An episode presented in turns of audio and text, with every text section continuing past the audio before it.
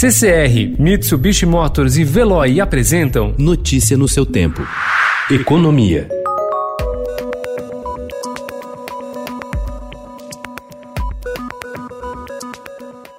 Uma operação montada pelo governo federal vai permitir que o setor elétrico possa tomar novos empréstimos para enfrentar os efeitos econômicos da pandemia do novo coronavírus. O financiamento terá como garantia a conta de luz, mas os custos serão divididos entre os consumidores e as empresas. O socorro, cujas estimativas estão entre 10 bilhões e 12 bilhões de reais, será viabilizado por meio de decreto presidencial, ao qual o Estadão teve acesso ele será publicado antes mesmo da aprovação da medida provisória que permite a ajuda pelo Congresso.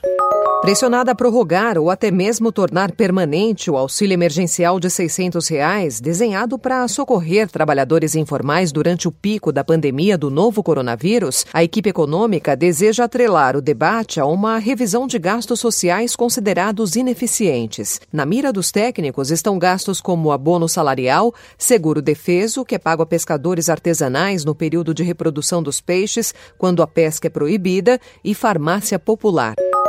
Com o avanço da pandemia do novo coronavírus e a perspectiva de retração global, economistas do mercado financeiro ouvidos pelo Banco Central reduziram mais uma vez a projeção para o PIB neste ano e também revisaram suas estimativas para a inflação. A expectativa para o nível de atividade da economia brasileira em 2020 recuou de uma queda de 4,11% para queda de 5,12%, conforme o relatório de mercado Focus, divulgado ontem pelo BC. Há quatro semanas, a estimativa era de queda de 2,96%.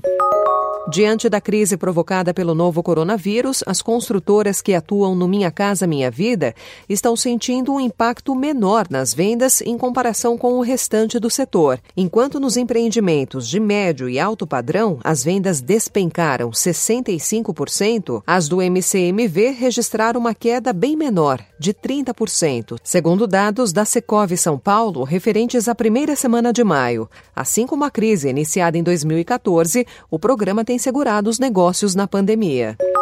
A Bolsa de Valores de São Paulo, a B3, encerrou com ganho de 4,69%, acima dos 81 mil pontos, no maior ganho percentual desde 6 de abril. Já o dólar recuou 2,03% e fechou cotado a R$ 5,72, menor valor desde o dia 29 de abril. Notícia no seu tempo. Oferecimento CCR e Mitsubishi Motors. Apoio Veloy. Fique em casa. Passe sem filas com o Veloy depois.